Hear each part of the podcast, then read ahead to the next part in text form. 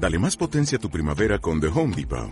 Obtén una potencia similar a la de la gasolina para podar, recortar y soplar con el sistema OnePlus de 18 voltios de Ryobi desde solo 89 dólares. Potencia para podar un tercio de un acre con una carga.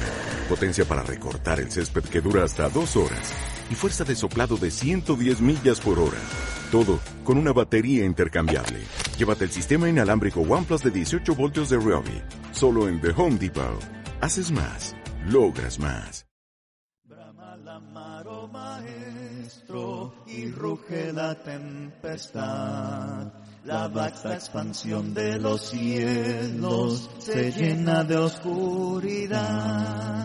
Quieres que aquí perezcamos, puedes dormir así. Cuando el mar agitado nos abre, profundo sepulcro aquí. Los vientos, las ondas oirán tu voz. Hola oyentes del podcast Tesoros Nuevos y Viejos. Te saluda Lenín Munguía y para mí es una bendición poder compartir la palabra del Señor. Hace un tiempo, por diversos proyectos personales como también compromisos laborales, había descontinuado el podcast, pero en esta ocasión del nuevo inicio de un año 2021, Em, he decidido retomar el podcast y continuar la serie de estudios que teníamos sobre la primera carta a los Corintios, básicamente continuar estudiando y explorando el tema de la teología detrás de la primera carta a los Corintios y cómo esa teología, ese mensaje sobre Dios, esa revelación de Dios nos puede ayudar en nuestra fe el día de hoy. Sobre todo en medio de una una sociedad convulsionada, un mundo convulsionado, eh, bastante polarizado, en donde el COVID-19 ha, hecho estragos en diferentes comunidades, en diferentes vidas, en diferentes familias, y mi oración es que tu familia y los tuyos ah, puedan ser guardados por el poder de Dios mediante la fe en nuestro Señor Jesucristo. Gracias por tu sintonía y en esta ocasión quiero retomar el tema de los dones del Espíritu Santo. He recibido algunos correos y mensajes de algunos suscriptores al podcast ah, preguntándome y solicitándome más información sobre este tema. Así que para todos ustedes em, empezamos con el tema.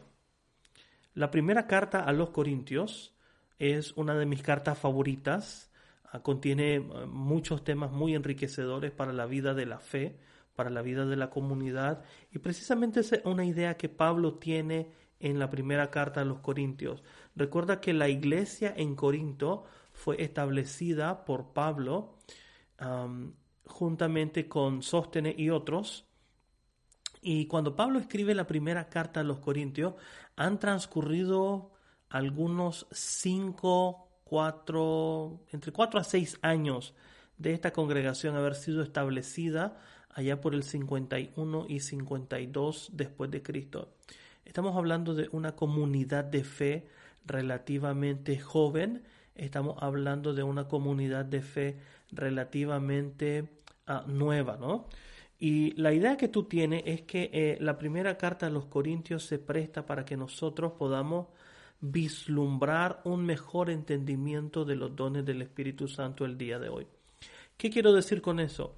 Para cualquier tema, para cualquier duda, para, cualquier estudio que tengamos de la Biblia, nosotros partimos, en, el caso particular mi persona, yo parto del presupuesto de que toda la escritura es una unidad coherente. Toda la escritura, la Biblia, tanto Antiguo como Nuevo Testamento, forman una unidad, un todo coherente. El problema de interpretar la Biblia el día de hoy, el desafío diría yo, es que muchos interpretan la Biblia de una manera segmentada, de una manera dividida. Ah, por ejemplo, aquí está el libro de Amós. Oh, pero el libro de Amós pertenece a los profetas menores. Oh, es el Antiguo Testamento. Puede ser irrelevante para algunos, puede ser pasado de moda para otros eh, y el tema que yo quiero estudiar se encuentra, por ejemplo, los dones del Espíritu Santo, es más prominente en, por ejemplo, Primera los Corintios. Entonces yo me voy a enfocar solamente en lo que Primera los Corintios me dice. Ese es un problema hermenéutico, interpretativo, ah, muy serio, porque presupone que vas a enfocarte solamente en una pequeña porción de la escritura para elaborar toda una doctrina, lo cual muchas veces hacemos, ¿no? Nosotros nos gusta en las iglesias de Cristo, que es mi tradición religiosa. En las iglesias de Cristo nos enfocamos muchas veces en construir doctrinas sobre eh, uno o dos versículos, que muchas veces esos uno y dos versículos se encuentran desconectados de un contexto en particular. Entonces, para hablar del tema de los dones del Espíritu Santo, quiero sugerirte que vuelvas a refrescar con el episodio 57, el episodio anterior a este, que se titula Los dones del Espíritu Santo. Ahí hablo varias cosas que solamente vamos a recordar rápidamente acá. Pero la idea es la siguiente. Cómo el cristianismo, cómo este movimiento espiritual, este movimiento ah, que Pablo trae con misioneros cristianos a la Corinto romana en mitad del siglo I, cómo eh, se arraiga ah, en, en, nuevo ecosistema, en nuevas situaciones, en nuevos contextos a través del mundo ah, mediterráneo de aquel entonces, cómo se expande rápidamente, cómo el cristianismo pasa de iniciar como un movimiento rural campesino en la región montañosa de Galilea bajo este predicador itinerante judío, llamado Jesús de Nazaret, ¿cómo pasa de ahí a expandirse a las grandes urbes mediterráneas en el siglo I tan rápidamente? Como un ejemplo, la ciudad ah, de Corinto.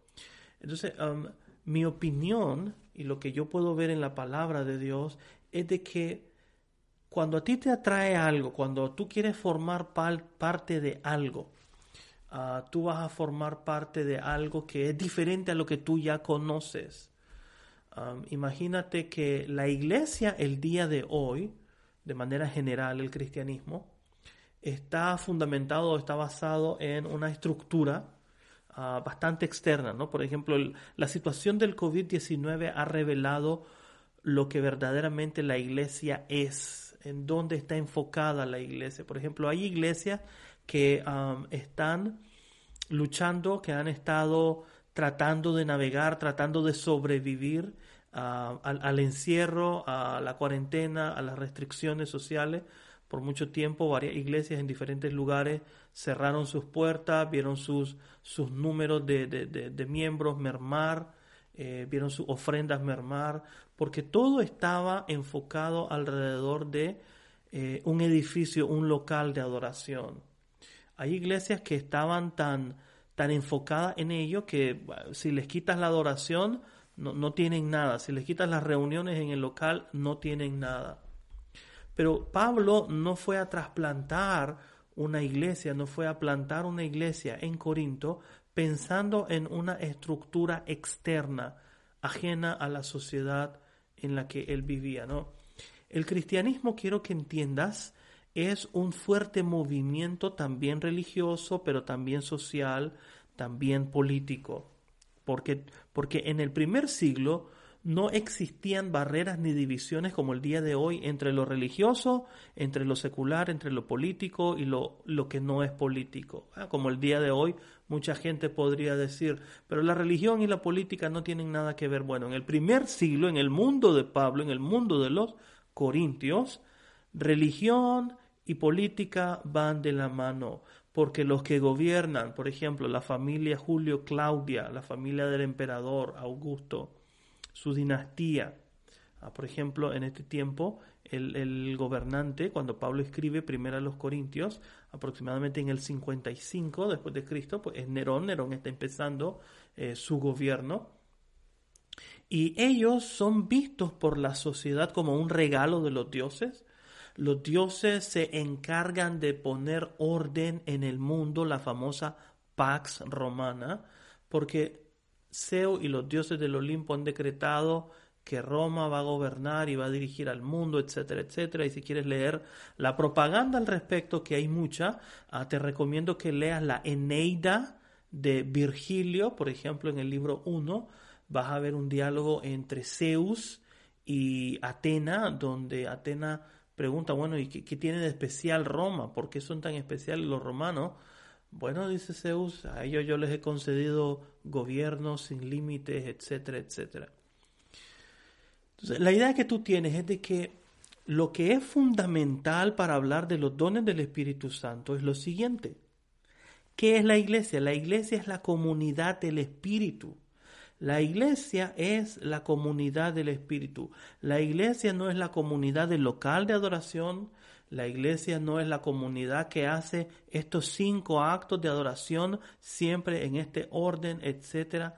No, no es esa la marca distintiva del cristianismo. La marca distintiva del cristianismo es ser la comunidad del Espíritu. Precisamente esa palabra quiero que eh, remarques, ser. El Espíritu Santo es un ser, el Espíritu Santo es el ser, el ser divino, el ser trascendente y que sin embargo se manifiesta y se revela en medio de la comunidad de discípulos de Jesús por medio de dones. ¿Cómo sabes que el Espíritu está presente en la comunidad cristiana? Por el, por el medio de, por el uso de los dones, por la vida que llevan sus, sus ah, discípulos, sus miembros, y también ah, por eh, precisamente el amor, ¿no? Como la característica fundamental de la comunidad de fe, por adherirse disciplinadamente a la enseñanza de Jesús de Nazaret. Entonces tú llegas a Corinto. Corinto es una ciudad completamente ah, religiosa, volcada en tradiciones ancestrales griegas y romanas. Ah, en cada calle, en cada vuelta de la esquina de la Corinto romana, donde Pablo llega en su viaje misionero, del cual puedes leer en Hechos 18, em, Pablo tiene un desafío de cómo abordar cómo presentar el mensaje de Jesús de Nazaret, del reino de los cielos, del único Dios que existe, ante tanta oferta religiosa espiritual en una ciudad como Corinto. ¿Qué va a distinguir eh, la oferta de Pablo, el mensaje de Pablo, de lo que los corintios ya tienen a su disposición? Por ejemplo, un culto muy famoso en la ciudad de Corinto, bastante atestiguado por la literatura, bastante atestiguado por la, em, también por la arqueología, es el culto a Dionisio, ¿no? la, famosa bacanales. Ah, Dionisio tiene templo, tiene em, em, lugares de adoración en la Corinto romana, y el culto a Dionisio es prácticamente uh, diferenciado o su marca distintiva es la aceptación de hombres, de mujeres que pueden tener cualquier rango en la sociedad, pueden ser esclavos, pueden ser libertos, pueden ser libres, pueden ser blancos, pueden ser negros, pueden ser morenos, no importa su posición social, no importa su posición económica en la sociedad, una vez que pasan a formar parte de la comunidad, Ah, de los Báquida, de los adoradores a Baco o Dionisio, ah, pues ellos comparten ah, muchas responsabilidades, comparten privilegios, pero también pueden participar de la adoración a este dios Baco mediante una especie de influjo extático en el cual los adoradores, bueno, el, el, vino tiene mucho que ver, ¿no? Ahí en el cual los adoradores son transportados a una especie de éxtasis. Y en una de las características del culto a Baco en este momento de éxtasis es precisamente en el poder hablar en lenguas ah, o lenguaje divino, lenguaje incomprensible a los demás, pero que sirve como una muestra de una conexión íntima especial entre el adorador y el Dios. Entonces Pablo sabe que esto existe y Pablo sabe que los corintios, algunos de ellos que están enfatizando tanto la supremacía del don de lenguas y del don de profecía, el problema para Pablo es que cualquier persona en Corinto que mire a los discípulos de Jesús, a los miembros de la comunidad del Espíritu actuar de esa manera, los van a confundir, los van a identificar con cualquier otra oferta religiosa que existe, en este caso con Baco en particular, y van a decir, como Pablo nos dice en el capítulo 14,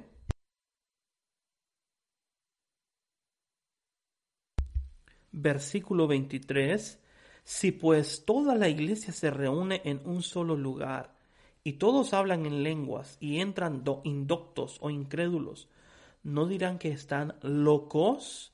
Esa frase eh, en la que la Reina Valera traduce como locos viene del griego mantano, que es algo así como una, un éxtasis, una locura divina.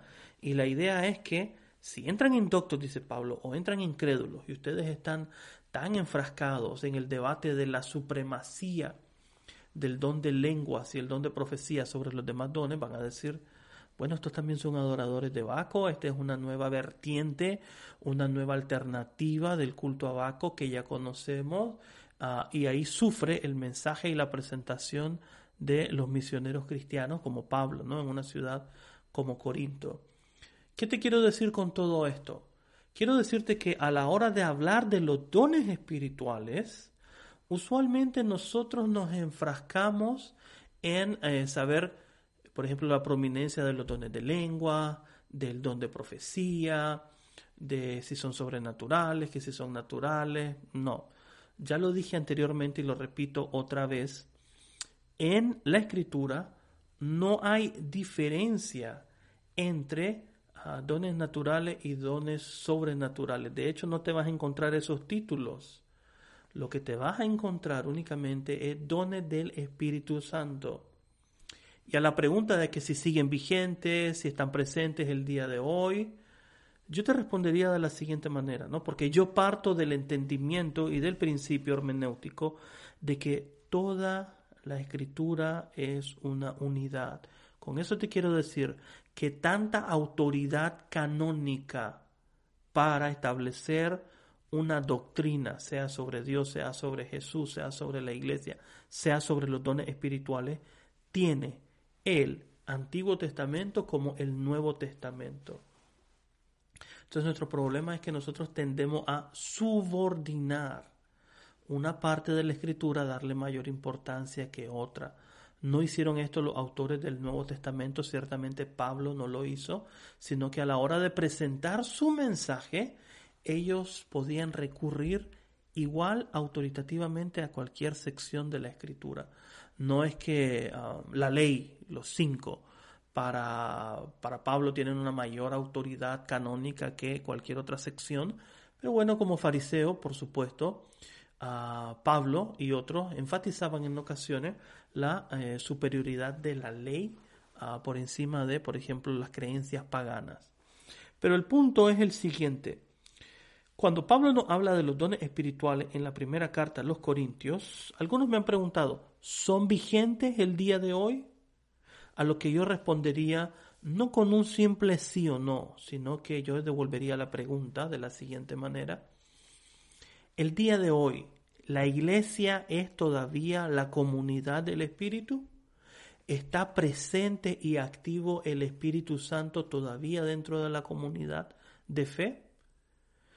Puedo escuchar a algunos responder algo así como, bueno, es que ahora el Espíritu Santo, tenemos la palabra de Dios inspirada, el canon de la Escritura. El canon de la Escritura en ningún momento debe de ser ah, más que eh, Dios mismo que inspiró la escritura, en este caso el Espíritu Santo. Eh, lo que pasa es que nosotros hemos subordinado al Espíritu Santo a la escritura.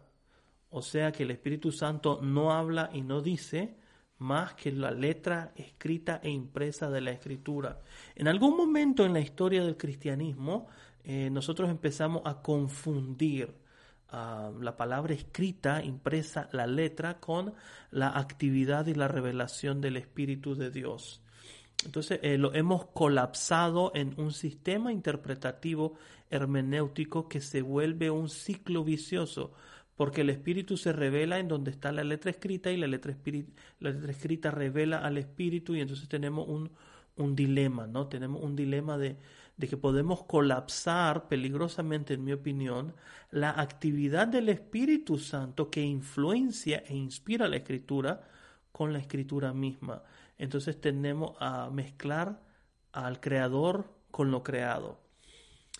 ¿Qué propongo entonces? Mi propuesta es que a la hora de hablar de los dones del Espíritu Santo y decidir si son vigentes el día de hoy o no, no basta un simple y formal sí o no. La pregunta es, ¿es la iglesia el día de hoy aún la comunidad del Espíritu? Yo creo que sí, estoy persuadido de que sí lo es. Y eso significa que el Espíritu sigue activo, repartiendo sobre hombres y mujeres dones ah, para llevar a cabo la tarea, la misión de la iglesia en este tiempo en el cual todavía nos encontramos a las puertas de la segunda venida de Jesús, cuando estos dones ya no van a ser necesarios. Ahora bien, quiero aclarar, con eso no te estoy diciendo que con que tú pidas el don de lengua lo vas a tener o con que tú pidas el don de profecía lo vas a tener. No funciona de esa manera. No depende del que corre ni del que quiere, dice Pablo, sino de Dios que tiene misericordia. Y la idea es que los dones son precisamente otorgados por el Espíritu y sin embargo necesitamos tener mucho discernimiento el día de hoy porque muchos espíritus han salido por el mundo que claman ser de Dios pero no necesariamente tienen que ser de Dios. Ah, hay televangelistas, hay charlatanes, hay mercaderes de la fe, tú los conoces, son famosos, no quiero mencionar sus nombres, que claman poseer eh, estos dones espectaculares del Espíritu, como que sé, sanidades, lengua, etcétera, y, engañan a los incautos, ¿no? Y, y la verdad es que no puede el Espíritu contradecir lo que la Escritura nos presenta, por una parte, pero por otra parte debemos de ser cautelosos a la hora de eh, ascribir que cualquier manifestación espiritual en el mundo religioso hoy es un don del Espíritu Santo. Tampoco, no podemos ser tan ingenuos. Para eso debemos de estudiar la escritura, estudiar la palabra y que esté todo acorde a lo que la palabra de Dios nos enseña. Entonces, hablando de los dones espirituales, Pablo claramente enseña en la primera carta a los Corintios que los dones del Espíritu están activos en la comunidad del Espíritu, que es la iglesia, que es la comunidad de discípulos, presente y vigente hasta el tiempo en el cual Jesús regresa por segunda vez. Todavía vivimos en esa era, todavía vivimos en esa etapa y por ello se hace imprescindible poder comprender mejor la naturaleza de los dones espirituales. La premisa es entonces, si la iglesia el día de hoy es la comunidad del Espíritu, la iglesia debe de manifestar la presencia del Espíritu mediante una variedad de activación de dones. Por eso ah, el sistema de un solo hombre a cargo de una congregación, ¿no? muy típico de nuestra iglesia de Cristo, un predicador a cargo de la obra, es un poco ah, dañina para la buena salud del de, eh, el pueblo de Dios, porque un solo hombre no puede activar todos los dones que se requieren para hacer crecer la obra. un solo hombre no puede eh, predicar, enseñar, dirigir alabanza, etcétera, etcétera, porque se requiere una pluralidad, una diversidad de dones y ministerios para hacer crecer la obra del Espíritu que es la iglesia. Entonces, básicamente, ah, la premisa es, número uno, la escritura una unidad. Eso quiere decir que cuando queremos estudiar un tema como los dones del Espíritu Santo debemos de partir desde Génesis hasta Apocalipsis, revisar todo sobre el tema para poder llegar a formular una, una doctrina, para poder llegar a formular un mejor entendimiento de la fe que nos permita enfocarnos y expandir nuestro horizonte hermenéutico para comprender mejor la voluntad de Dios para nosotros el día de hoy. Ese ha sido eh, mi aporte en esta oportunidad. Quiero darte las gracias por escuchar el podcast Tesoros Nuevos y Viejos. Por favor, si ha sido de bendición para ti, compártelo. Puedes encontrar nuestra página en Facebook, Tesoros Nuevos y Viejos, nuestro canal en YouTube, también Tesoros Nuevos y Viejos. Puedes compartir este, este podcast, este episodio con ah, seres queridos, con tus amigos en tus redes sociales. Dale like, suscríbete y comparte. Espero tus comentarios y mi sincero deseo es que Dios sea bendiciéndote a ti y a los tuyos grandemente. Que Dios te bendiga. Maro maestro y ruge la tempestad. La vasta expansión de los cielos se llena de oscuridad. Quieres que aquí perezcamos, puedes dormir así. Cuando el mar agitado nos abre, profundo sepulcro aquí. Los vientos, las ondas oirán